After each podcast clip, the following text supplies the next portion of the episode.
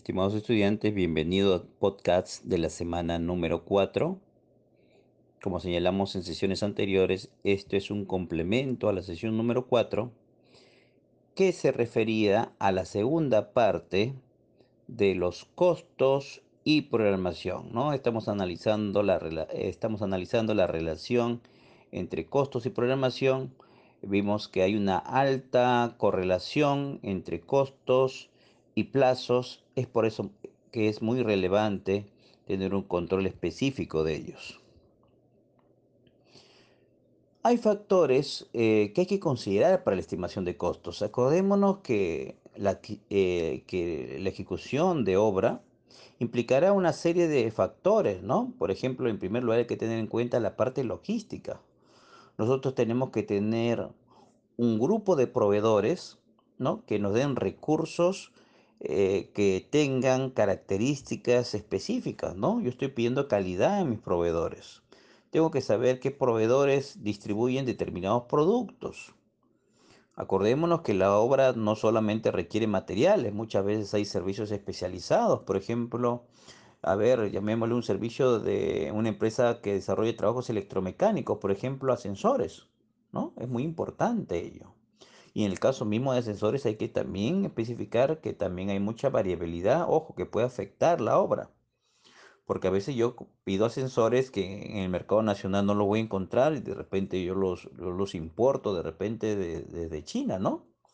Y hay que considerar los plazos de traslado ¿no? y la repercusión internacional que muchas veces causan efectos, eh, aspectos globales, como ya precisamos.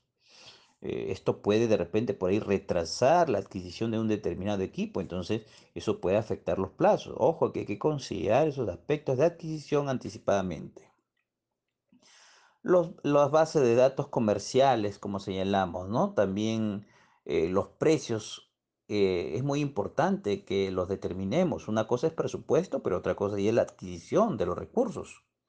Los precios tienen que estar de alguna manera equiparados con lo presupuestado, porque puede haber variabilidad también, ¿no? Ahorita con lo que está ocurriendo, los efectos globales, por ejemplo, está haciendo que el dólar se haya, incrementado en menos de un mes eh, pongámosle, ¿no? 20 céntimos por dólar, que también en un dólar no, no es muy relevante, pero multiplícalo por mil, multiplícalo por cien mil, y ahí sí se siente la variabilidad del costo del dólar, ¿no? Entonces, los precios son muy importantes que lo tengamos claro, ¿no? Cuando vamos a adquirir algún recurso. Eh, ojo que hay restricciones en costos también. ¿ah? O sea, yo cuando hago un presupuesto, yo tengo mi restricción para hacer compras. Por ejemplo, si yo tengo que adquirir un equipo que tiene un alto costo, ¿no? Yo tengo que tener un tope y eso hará que yo desestime ciertos, ciertos servicios, ciertos recursos, ¿no? Y por eso hay que escoja otros, ¿no? Entonces, por ahí también tengo que tener definido el techo que voy a pagar por cada recurso. Eso es muy importante. Eh, lo que corresponde a un control de adquisiciones, eh, formatos de registros de, compras, es muy importante que ya todo lo tenga estandarizado también para, de alguna manera, eh, que este, estos, estas adquisiciones sean los más ágiles y que esa agilidad y esos cortos plazos que buscamos no determinen, por ejemplo, una menor calidad. Eso hay que tener muy en claro.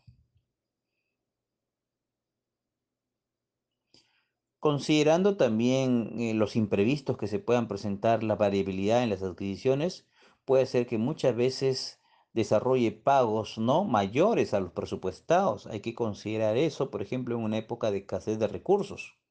Es por eso que a veces eh, hay unos elementos que tienen que estar previamente provisionados a fin de que no se generen impactos, por ejemplo, como un desabastecimiento ¿no? de materiales en el mercado.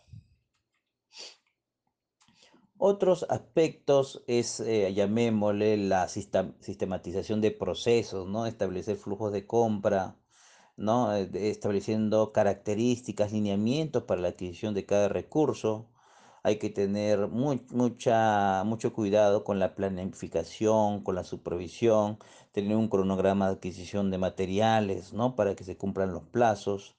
Eh, Y también un aspecto muy importante, ¿no? El tema de la mano de obra. La mano de obra, acordémonos que tienen altos costos en un proyecto, ¿no? Eh, La mano de obra incurren, en el Perú se incurre en los pagos de beneficios sociales y eso puede ser de alguna manera en que el presupuesto se encarezca si no consideramos esos factores de beneficios. Muy bien, estimados estudiantes, eh, lean la actividad de la primera presente semana. Se está pidiendo también opinión del presente podcast, tres o dos opiniones, citando fuentes relevantes, eh, complementando lo señalado en la presente sesión. Muy bien, los espero en la siguiente semana.